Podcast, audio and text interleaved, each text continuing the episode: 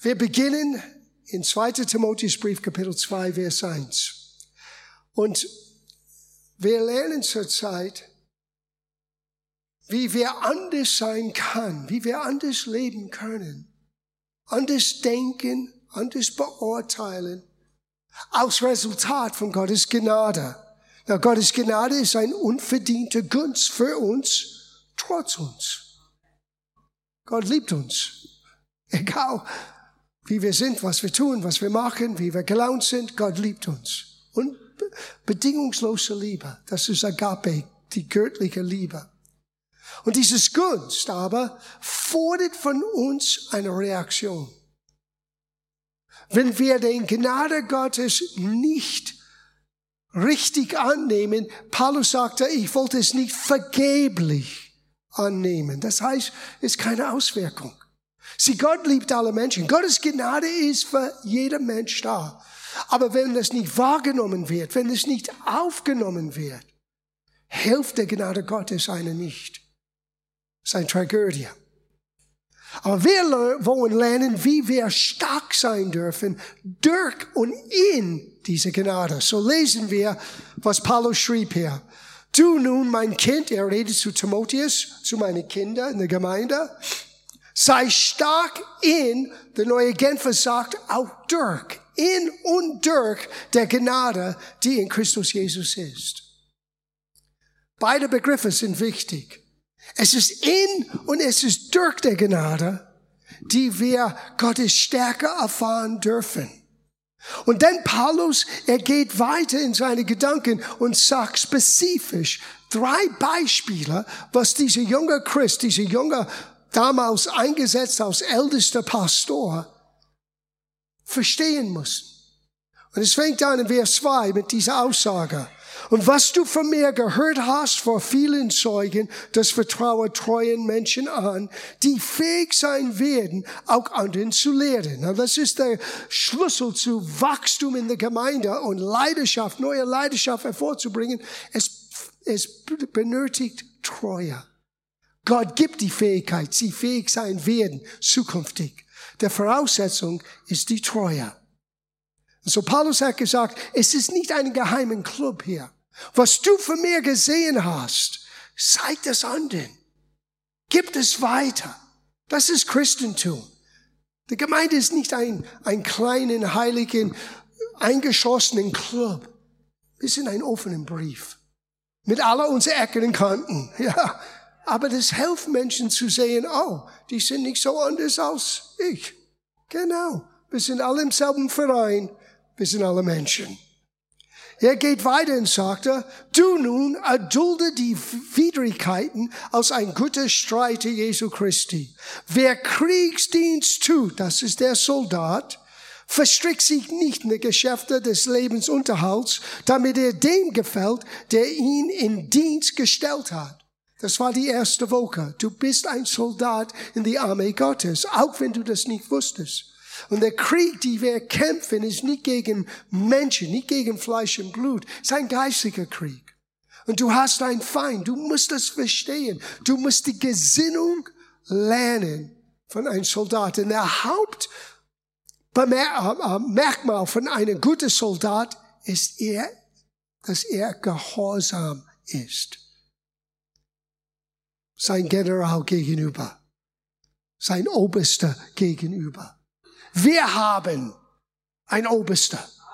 Der Oberherd Jesu. Und wenn wir lernen, sein Wort und seinen Führung durch den Heiligen Geist zu vertrauen und zu tun, wir werden lernen, was es heißt, ein guter Soldat zu sein. Es ist manchmal nicht einfach. Er hat von Widrigkeiten gesprochen. Aber Gott gibt uns Gnade, um das zu tun. Auch wenn du ein bisschen pazifistisch bist. It's okay im Natürlichen, aber nicht im Geistlichen. Im Geistlichen musst du kämpfen, den guten Kampf des Glaubens. Es geht weiter. Und wenn sich auch jemand im Wettkämpfen beteiligt, das ist der Athlet. So empfängt er doch nicht den Siegeskranz, wenn er nicht nach den Regeln kämpft. Well, wir haben Sportler unter uns heute Morgen. Es kostet viel Training, viel Disziplin. Und wir haben das in unserer zweiten Lektion gesehen, wie wichtig es ist, dass wir lernen, auch mit unserer natürlichen Behausung so richtig umzugehen, dass unser ganzes Leben ist ein lebendiger Opfer, ein Gott wohlgefälliges Opfer. Und jetzt kommen wir zu den dritten heute Morgen. Der Ackermann, das ist ein Begriff für der Bauer. Ich möchte auch so ein schlauer Bauern machen. Der Bauer, der sich mit den Arbeit müht, hat den ersten Anspruch auf die Früchte. Bedenke die Dinge, die ich sage, und der Herr gebe dir in allem Verständnis. Na, das letzte Satz ist so wichtig. Gott möchte uns hier einzig geben. Gott möchte uns helfen, dass wir sehen, wie Gott uns Gnade schenkt für diese drei Beispiele. Der Soldat, der Athlet, der Bauer.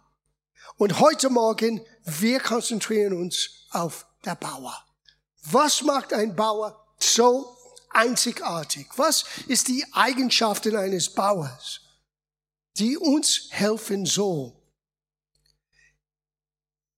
In Matthäus, äh, Markus Kapitel 4, wir lesen Folgendes. Und Jesus hat immer diesen Gleichnis benutzt zwischen Saatgut, Sehen ernten, was man erlebt im Natürlichen auf einem Bauernhof, für uns als geistlicher Beispiel. Und er sagte folgendes, mit dem Reich Gottes, das ist Vers 26, ist es so, wenn wie ein Mensch den Samen in die Erde wirft und schläft und aufsteht, Nacht und Tag, und der Same, Same keimt und geht auf, ohne dass er es weiß.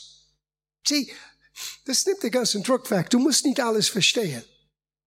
Wie Gott in dein Leben wirkt, wie das Wort Gottes Frucht hervorbringt, wie dein Leben Frucht hervorbringen kann. Ehrlich gesagt, ist nicht dein Bär. Überlass das Gott. Der Bauer versteht selber nicht. Er weiß, was er tun muss, damit es wächst. Sehen, betreuen, beschützen, begießen. All das ist notwendig und dann der richtige Zeit die Ernte reinzubringen. Aber das ganze Wunder, wie einen Samen in die Erde fällt, stirbt und dann zum Leben kommt. Jetzt reden wir von einer Etage höher als unser menschlicher Denkgut. Gott hat das so gewollt. Gott hat das, dieses Welt so geschaffen. Und Jesus sagte, so ist das Reich Gottes. Er sagte, denn die Erde trägt von sich Frucht. Zuerst den Haum, danach die Erde und es geht weiter. Und dann kommt, wenn der volle Ernte da ist, der Ernte wird reingeholt.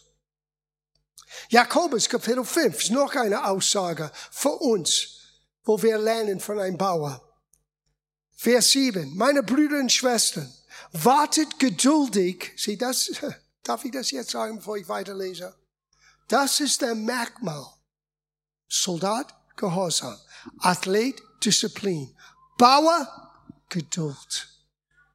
Kein Bauer sät einen Samen oder pflanzt einen Samen in die Erde und erwartet in fünf Minuten, wo ist meine Ernte?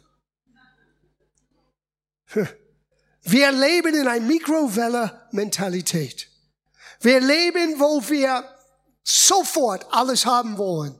Aber ich möchte meinen Spielfilm anschauen, jetzt möchte ich das anschauen. Ich möchte Streaming, da, jenes und alles, wenn ich das habe. Wir sind vorprogrammiert in der westlichen Welt, alles sofort zu bekommen und dadurch verlieren wir etwas.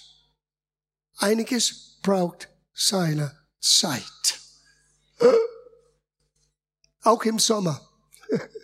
Alles braucht seine Zeit. Meine Brüder und Schwestern, ich lese noch mal, meine Brüder und Schwestern, wartet geduldig, bis der Herr kommt. Muss nicht auch der Bauer mit viel Geduld abwarten, bis er die kostbare, Fru äh, kostbare Ernte einfahren kann? Er weiß, dass die Saat dazu den Herbstregen und die äh, Frühlingsregen braucht. Auch er muss geduldig sein und darf nicht mutlos werden, denn der Herr kommt bald. Na, das ist ein anderes Thema. Aber der Herr kommt bald wieder. Was heißt bald bei Gott? Kann anders sein als bei uns. Offensichtlich. Aber wenn du verlierst die Hoffnung, dass Jesus wird erscheinen und wir werden ihm in den Wolken begegnen, du verlierst etwas in deinen inneren Stärke, du wirst mutlos sein. Du gibst zu schnell auf. Und das ist das Problem bei uns Christen. Wir geben zu schnell auf. Und wir verlieren Mut und wir sehen nicht die Ernte, die Gott uns geben möchte. Und wir lernen vielleicht mit der Zweitbeste zu leben, aber kommen nie wirklich in das Fülle, was Gott für uns hat. Lass uns das enden heute. Lass uns lernen, wie ein schlauer Bauer denkt und handelt, damit wir das, was Gott für unser Leben geplant hat, in der Fülle erfahren dürfen. Na, die Prinzipien des Ackerbaus, die Vorbereitung des Bodens, das Sehen der Saat, die Pflege des Gepflanzten und die Ernte sind all, allesamt ewige Prinzipien in Reich Gottes. Sie, Gott wollte, dass wir lernen von der Natur, wie er tickt, wie er denkt, wie er handelt. Ah, Gott ist so mysteriös. No, er zeigt uns, wie er ist. Du musst nur deine Augen öffnen. Schau die Welt an, schau sein Wort an, dann wirst du merken, wait a minute. Deswegen hat Jesus so oft von den Landwirt, von den Bauarbeit immer gesprochen, aus Bauer, weil die Menschen, die normalen Menschen, hat's verstanden. Na, die Theologen, der Pharisäer und Sadduzäer, der Pharisäer und Sadduzäer, die haben manchmal gedacht, über was redet ihr? Er Kopf war so voll mit sogenannten Wissenschaft, dass sie das Schlichtheit des Evangeliums nicht sehen könnte. Aber Gott hat vom Anfang an auf etwas hingedeutet. Schau die Natur an. Das ist 1. Mose, Kapitel 8, Vers 22. Von nun an soll nicht aufhören, soll nicht auf, von nun an soll nicht aufhören. Das heißt auch in 2023, Saat und Ernte, Frost und Hitze, Sommer und Winter, Tag und Nacht, solange die Erde besteht. Dass die Sommer wird länger oder den Winter wird kälter, das beschreitet niemand. Aber dieses ewige Prinzip, auch sehen und ernten, gehört zu Gottes Schöpfung. Und wir haben sein Wort, dass es nie aufhört. Na, das ist gute Nachricht für dich und für mich. Es ist sehr gute Nachricht, weil, well, warte, wie er hört, wie du in dieses Sehen und Ernten hineinkommen kannst und was es für dich und für anderen bedeuten kann. Wenn wir hören von Jesus, das erste Erwähnung von Jesus hat zu tun mit Samen. Es war die Warnung, was Gott ausgesprochen hat zu den Schlangen, zu Satan selber. Das ist 1. Mose 3, 15. Gott sagte, ich will Feindschaft setzen zwischen dir und die Frau, zwischen deinen Samen und ihrem Samen. Wisst ihr, das ist der Hinweis, die erste prophetische Hinweis auf das jungfräuliche Geburt? Weil normalerweise ist es die Samen eines Mannes. Aber Gott hat etwas Übernatürliches geschaffen. Das Wort wurde Fleisch. Das, was Leben in Maria kam, war das, war das lebendige Wort Gottes. Am Anfang war das Wort, das Wort war bei Gott und das Wort war Gott. Und das Wort wurde lebendig. Und wir haben seine Herrlichkeit gesehen. Und er wohnte unter uns. Deswegen ist deine Bibel so wichtig. Nicht das Buch, sondern die Inhalt. Das ewige Wort Gottes. Da zeigt Jesus uns, wie er wirklich ist. Später hat Jesus Folgendes gesagt über sein Leben. Das ist Johannes Evangelium Kapitel 12, Vers 22. Wahrlich, wahrlich, ich sage euch, wenn das Weizenkorn nicht in die Erde fällt und sterbt, so bleibt es allein. Wenn es aber sterbt, so bringt es viel Frucht. Now in der Kontext, er hat von seinem eigenen Sterben am Kreuz, Begrabung und Auferstehung gesprochen. Du kannst es zu Hause lesen. Und Jesus sagte, mein Leben ist wie eine Same. Wenn ich für mich alleine lebe, das nutzt niemanden. Hier ist ein ewiger Prinzip. Wenn du für dich alleine lebst, du denkst, dass es dir nützlich ist, aber ist es nicht. Am Ende kommst du immer zu kurz. Wenn du beginnst, dein Leben aus Samen zu pflanzen, wie Jesus uns dieses Beispiel gegeben hat, in Grunde genommen, Herr, nicht mein Wille geschehe, sondern dein Wille. Dieses Denkgut, dass du selber, dass ich selber Saatgut bist, ist ein Geheimnis, die zu diesem Thema passt. Und hier Jesus sagt, ich bin der Same. Ich bin Gottes Antwort auf die Probleme der Menschheit. Und er lebte so und sterbte so und dann kam die Frucht hervor am dritten Tag. Er ist von den Toten auferstanden. Uh. So. Ohne Saatgut gibt es keine Zukunft. Wisst ihr das? Ohne Saatgut gibt es keine Zukunft. Wenn du keine Saatgut mehr hast, dann gehst du schnell in den Himmel. Es wird nichts mehr zu essen geben oder was immer den Saatgut repräsentiert. Wir werden sehen, das ist nicht nur bezogen auf Essen, auf Gemüse, auf Pflanzen. Es ist Leben. Saatgut ist die Garantie, dass das Leben weitergeht. Und das ist gute Nachricht. Wenn du in der Klemme steckst, wenn du in einer schwierigen Situation bist, es ist nicht das Ende, bis du sagst, dass es das Ende ist. Du kannst etwas tun. Du musst nur lernen, ein schlauer Bauer zu sein. Sie geben euch, um uns zu helfen, schlauer, ein schlauer Bauer zu sein. Ich gebe euch drei Hauptwege, wie Saatgut unser Leben verändert und dadurch unsere Welt verändert. Nummer eins, du tust das heute Morgen für alle die auch an unsere YouTube-Übertragung und Facebook dabei sein. Er macht das heute Morgen. Er hört und empfängt das Wort. Saatgut muss empfangen. 1. Petrus Kapitel 1, Vers 23.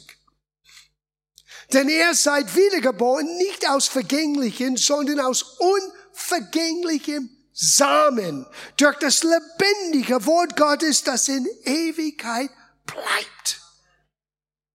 Das alles, was Gott uns gibt, fängt an wie eine Same. Deswegen bist du nicht Hansi Superchrist, nachdem zwei Wochen vorbei ist. Ich habe Jesus in mein Leben eingeladen. Hm, was ist jetzt los? Hallo. Das Saatgut ist eingepflanzt.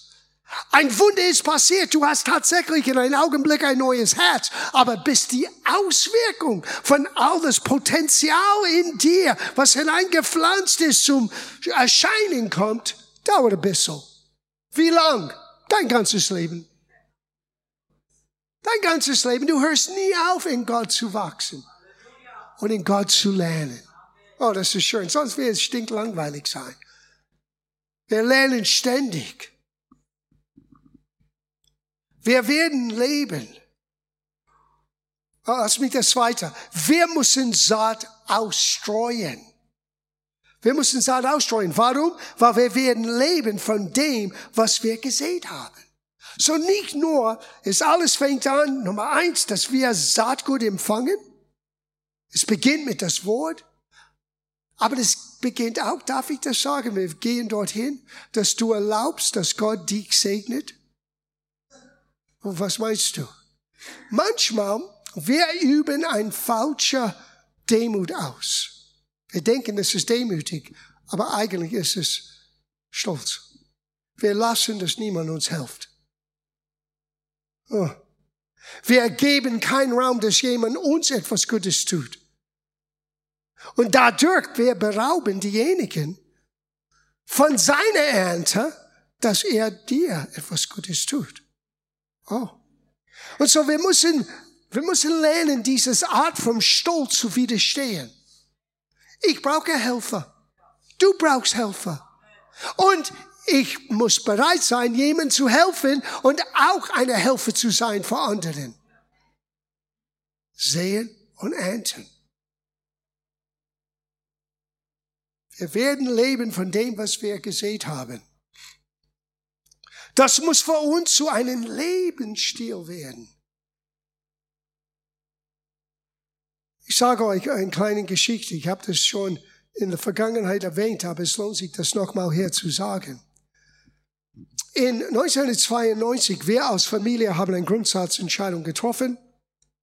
Gott hat uns schon in 82 eine Versprechung, Versprechung gegeben. Er würde uns ein Haus bauen, wenn wir bereit waren, sein Werk an erster Stelle zu setzen. Und wir wollten sein Werk nicht tun, sage ich euch ganz ehrlich. Mejan und ich wollten keine Gemeinde beginnen. Wir, wir reisten sehr gerne. Du kommst rein, du lehrst, du predigst, du betest und sagst Goodbye. Figure it out. Ist jetzt euer Problem. Und dann eine Gemeinde zu gründen heißt, du lebst mit den Menschen. Oh, das ist eine total andere Herausforderung. Und wir wollten es nicht. Aber Gott hat mir in der, mitten in der Nacht eine Verheißung gegeben. Und wir wussten, das war für die Gemeinde und er hat uns immer ein schönes Zuhause gegeben. Wir haben ein wunderschönes Gemeindehaus. Und ich sage euch, deswegen bin ich so ruhig, auch wenn wir von hier weggehen sollen und müssen irgendwann, ist auch hängt ein bisschen in der Luft, wir werden mehr Klarheit haben im Januar, haben wir neulich bekommen. Aber für uns, für mich persönlich, Gott hat uns versprochen in 1982, er werde für uns ein Haus bauen. So was immer, wie immer, in welcher Form. Aber wir wussten in 92, es war an der Zeit für uns. Und so, äh, was Gott vergessen hat, mir zu sagen, ist, ja, er wird uns ein Haus geben, aber ich muss es bauen. Es hat viel Arbeit. Dank meiner Freunde, Flado und Stefan und Udo und so viele anderen, der mir beiseite gestanden sind. Martin, wenn ich denke von Martin, der die ganzen Strominstallation gemacht hat. Wahnsinn. Wir hätten es nie geschaffen ohne Freunde aus der Gemeinde.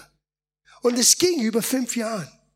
Und es ist, eine Geme es ist ein Übergenerationshaus, weißt du, zuerst die Uroma und jetzt Uroma und jetzt die Uroma und Mehan und ich sind jetzt die Oma und Opas und unsere Kinder und unsere Kinderkinder. So, äh, es hat unserer Familie einen Schutz gegeben. Aber alles, wenn du je etwas gebaut hast, du musst alles investieren. Und wenn du selber baust, nur 150 Prozent mehr. Und nach 2006, ich war so frustriert, weil in das ganze Zeit, ich habe die Gemeindearbeit gemacht, das Haus gebaut, alles gereist und alles getan, was Gott mir sagte, aber es ging nicht vorwärts für mich persönlich finanziell. Ich musste ehrlich gesagt mein Dispo völlig ausschöpfen, fast jeden Monat, um alles zu tun, weil alles kostet mehr, als was du denkst, wenn du baust. Und ich ging zu Gott. Wir reden jetzt über einige Jahre. 92 haben wir begonnen. 2006. Hey Gott, was ist los hier? Weißt du, was Gott mir sagte? John, bleib dran. Du machst das Richtige. Dann kam dieser Satz. In 2010 wird es alles anders sein. Oh, danke, aber das ist 2006. Ich lüge nicht. Ich hatte vom 2006 bis 2010 keine Gehaltserhöhung. Nichts hat sich verändert, keine große Einladung hier oder da. Nichts hat sich verändert, aber aus Januar 2010 kam, waren wir aus der Miese und sind wie wieder reingegangen. Ich kann das hier oben nicht erklären. Aber ich wusste, wir haben, er sagte, du machst das Richtige. Der Bauer muss geduldig sein. Und manchmal unsere Form von Geduld ist eine Wolke. Vielleicht sechs, sechs Monaten, Gott. Und Gott denkt, was? Das ist nicht sechs Sekunden für Gott. Es war vier Jahre. Und ich habe das schon, wie viele Jahre hinter mir? 14 Jahre hinter mir. Geachtet und gemacht, getan, alles getan, was ich tun, was ich dachte, was ich tun soll. Ah, Helfer! Und Gott sagte, Helfer! Nein, es ist alles im Gange. Geduld. 2010. Dieses Wort hat mir eine innere Stärke gegeben. Und aus Januar kam, war ich so angespannt. Was geschieht? Und es war keine Gabe. Niemand hat mir etwas Großes. Es war nur anders. Ich kann das nicht erklären hier oben. Und jetzt sind wir in 2023. Gott ist treu, ihr Lieben. Gott ist treu.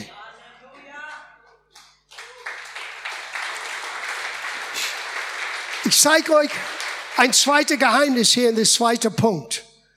Wir müssen Saat ausstreuen. Messe nicht dein Saatgut oder den Ernte nach den Größe deinen Saatgut. Spielt keine Rolle. Spielt keine Rolle. Weißt du, was alles im Gange gesetzt hat? Und ich weiß innerlich, wir leben bis heute von dieser Ernte was Gott uns anvertraut hat. Das war in das Jahr 1982. Als ich in einen Gottesdienst sah, das war eine große Konferenz, ich saß dort mit Meana und Gott sprach, das war ein besonderes Opfer erhoben für die Arbeit dort in Amerika. Und Gott sagte, jetzt pflanzt du deine Zukunft. Was soll ich pflanzen? Gott sagte mir etwas, ich sagte, es darf nicht wahr sein. Es war zu viel Geld. Wir hätten sowieso kein Geld dabei, sehr wenig. Denn ich musste weiterreisen, ich hatte sogar kein, kaum Geld für Benzin. Und ich schaute mir an und sagte, Mirna, hast du etwas in deinem Herzen? Und mit Angst, ich sagte, ja. Ich sagte, sag mir. Und sie sagte, nein, du sagst mir zuerst. Wir hatten beide genau dasselbe Zahl. Wir konnten es nicht geben. Wir haben ein Kuvert genommen. Wir hatten alles aus der Tasche genommen, was wir hatten an dem Abend, legt es drin, schrieben, das ist ein, der, der, der erste Saatgut auf der Saatgut, die wir pflanzen. Und ich dachte, okay, in den nächsten Jahren so zahlen wir das ab. Es dauerte nicht zwei Wochen, wurde es alles bezahlt. Und alles, was wir bräuchten für die neue Gemeinde, das war die Entscheidung. Die Gemeinde, die Bibelschule, den Verlag, das ganze Arbeit, was seit über 40 Jahren imstande ist, das war das Saatgut. Es war eine Chance. Denk, was hätte passiert, hatten wir diesen Moment vorbeigelassen. Wow. Wir werden nicht hier sein heute Morgen. Ich sage euch jetzt. Wir werden vielleicht irgendwo anders. Gott wird seinen Plan zustande bringen. Es ist nicht abhängig von einem John oder mehr. Aber in dieser Form hätten wir das nie erlebt. Wir haben den Samen gepflanzt. Du sagst, was ist passiert? Zehn Minuten später kam ein Prediger vorbei und sagte, John, ich habe ihn nur neulich in Heidelberg kennengelernt, ein Pastor von einer großen Gemeinde in Amerika. Er sagte, du musst morgen, Sonntagmorgen in Dallas, Texas sein und er gibt mir 100 Dollar. 100 Dollar in 82 könnte er eine Menge Benzin für ein kleiner Toyota ohne Klimaanlage kaufen. Wir sind nach Dallas gereist und wem haben wir kennengelernt? Stefan und Monika Steini mit Andreas im Bauch. War noch nicht auf der Welt. Saatgut. Was du pflanzt, kann der Rest deines Lebens beeinflussen. Und nicht nur mein Leben. Schau, es ist Sommerzeit. Schau, wie all die Menschen, die hier sind. Die Saatgut ist nicht nur für dich gedacht. Die Auswirkung von deiner Ernte wird immer jemand anderen ernähren. Immer. Uh. Lesen wir das, Matthäus 13, Vers 31.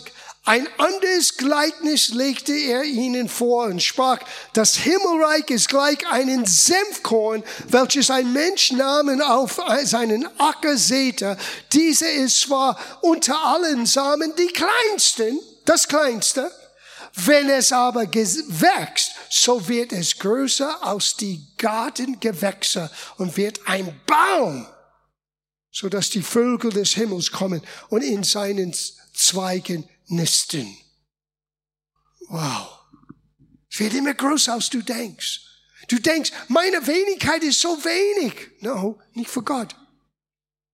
Wenn das der Saatgut ist, die du pflanzen kannst, pflanz es. Indem du es pflanzt, du schaffst ein Morgen, ein Übermorgen. Sieh, Gott sagte, deine Zukunft lege ich in deine Hand. Gott sagt, wir singen, Gott, meine Zukunft ist in deiner Hand. Yes. Aber wenn du nie bereit bist, loszulassen, Saatgut zu sehen, etwas aus deinem Leben, aus Saatgut zu pflanzen in dieser Welt, Gottes Plan wird nicht zustande kommen für dich. So ja, mein Leben ist in seiner Hand, aber auch Gott sagte, jetzt lege ich Saatgut in deine Hand, verändere deine Zukunft. Warum? Wegen des dritten Punkt. Wir sind das Saatgut, das Gott selbst sehen möchte. Dein Leben, deine Worte, dein Tun, was du bist und was du aus deinem Leben machst, ist Saatgut. Ich habe es einmal so gehört, wenn dein Leben gerade jetzt dir nicht gefällt, dann fang an, etwas anderes zu sehen. Ah, ich bin immer so deprimiert. Well, vielleicht weil du nur deprimiert redest, deprimiert denkst, immer einen Downer. Fange an, vielleicht ein bisschen positiv für dich und für anderen zu sehen. Ich habe keine Freunde. Wisst ihr, was die Bibel sagt? Sei freundlich, so wirst du Freunde gewinnen. Wenn du unfreundlich bist, wer möchte dein Freund sein? Oh, okay, einige wird das morgen verstehen. Matthäus Kapitel 13, Vers 37. Der den guten Samen seht, ist das Menschensohn. Jesus war der Same, der alles verändert hat. Wir haben es gelesen, Johannes. Er ist in die Erde gekommen, hineingeworfen, gestorben und dann auferstanden. Wenn er das nicht tut, er bleibt alleine. Der Acker ist die Welt. Der gute Samen sind die Kinder des Reiches. Wer sind Kinder? Wer ist die Kinder des Reiches? Oh, heb deine Hand hoch. Wenn du an Jesus Christus glaubst, wenn nicht, dann Hand runter. Du bist die Same. Hast du das gelesen? Die gute Same sind die Kinder des Reiches. Dein Leben ist Saatgut. Dein Tun ist Saatgut das, was Gott dir anvertraut hat, wenn du das nicht weitergibst. Wisst ihr, das war das Rat meines Schwiegervaters. Ich hatte so viel Bedenken, ihm zu sagen, nachdem ich wusste, was ich tun soll in Deutschland. Meana wusste, es war richtig, ich wusste es richtig. Wir wussten nicht wie. Gott sagte, bringt das Wort des Glaubens in Deutsch, sprachende Völker tut das, jenes und alles. Und wir dachten, das ist unmöglich. Aber wir wissen innerlich, ja, stimmt. Aber ich muss meinen Schwiegervater, weil ich wohne bei ihm, erzählen. Er war Mediziner, er war Arzt. Wie sage ich dieses intellektuelle, gebildete Mann, dass Gott hat zu meinem Herz gesprochen? Weißt du, was er mir sagte, nachdem ich das erzählte? Natürlich mit Übersetzung von Meana, weil er sprach kein Englisch, ich kein Deutsch damals. Er sagte John, Johnny Boy hat er mich immer genannt. Ich war nie John bei ihm, war Johnny Boy. Johnny Boy, wenn Gott dir etwas gegeben hat, bist du den Menschen verpflichtet, diese Gabe weiterzugeben. Wow. Habe ich gesagt, Amen, Halleluja. Das Wort hat mich nie verlassen. Nie verlassen. Und er war zur Zeit noch nie von neuem geboren. Das kam später. Wow. Du bist die Pflanzung des Herrn. Ist ihr das? Ein Baum der Gerechtigkeit. So, schließen wir ab. Galaterbrief Kapitel 6. Vers 7. Ehret euch nicht. Gott lässt seine nicht spotten. Sieh, Gott schaut auf das Ganze. Es ist kein Spielchen hier. Denn was der Mensch sieht, das wird er ernten. Na, das ist nicht nur über ein Opfer. Das ist nicht nur über Geld. Das ist dein Leben, dein Denken, dein Tun. Wir müssen so lernen, wie ein schlauer Bauer zu leben. Das, was ich heute pflanze, mit Absicht. Der Bauer pflanzt mit Absicht. Wenn er möchte Weizen haben, dann pflanzt er nicht Mais. Du musst mit Absicht dein Tun überlegen. Denn was der Mensch sieht, das wird er ernten. Denn wer auf sein Fleisch oder sein eigenen egozentrisches Leben sieht, wird auch Verderben ernten.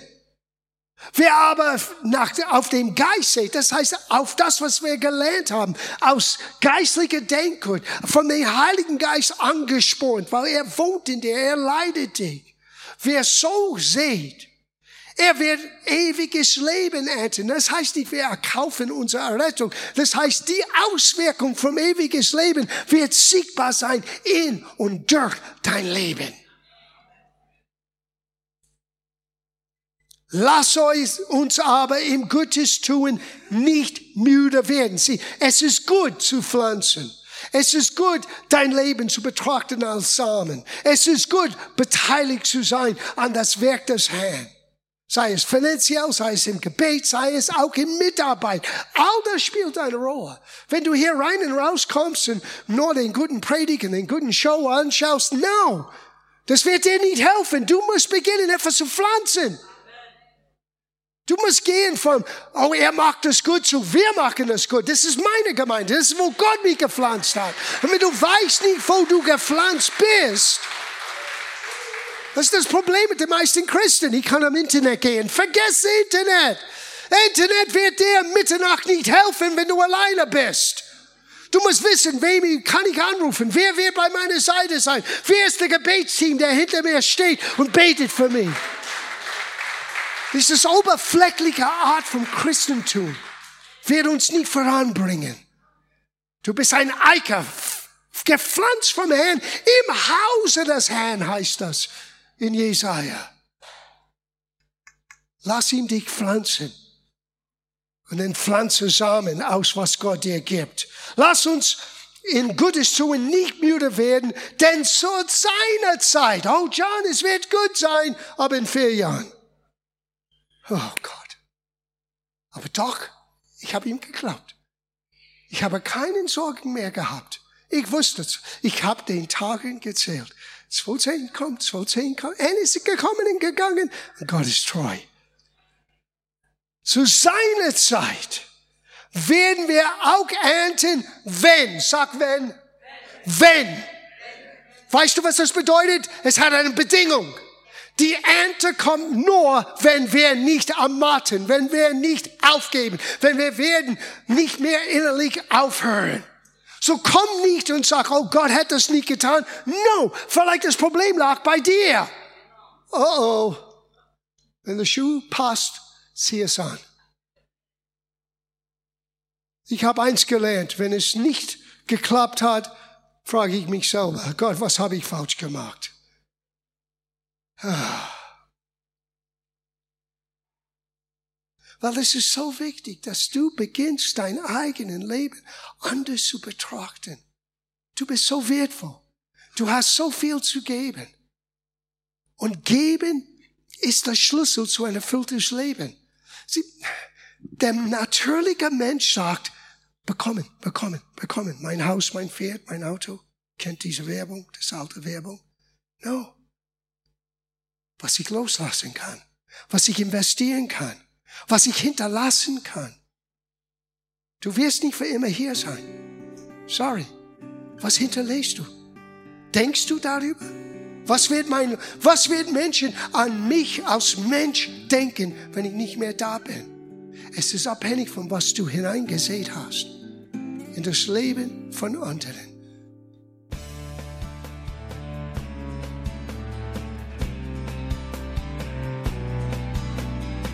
Liebe Zuhörer, das war ein Ausschnitt eines Gottesdienstes hier im Gospel Life Center.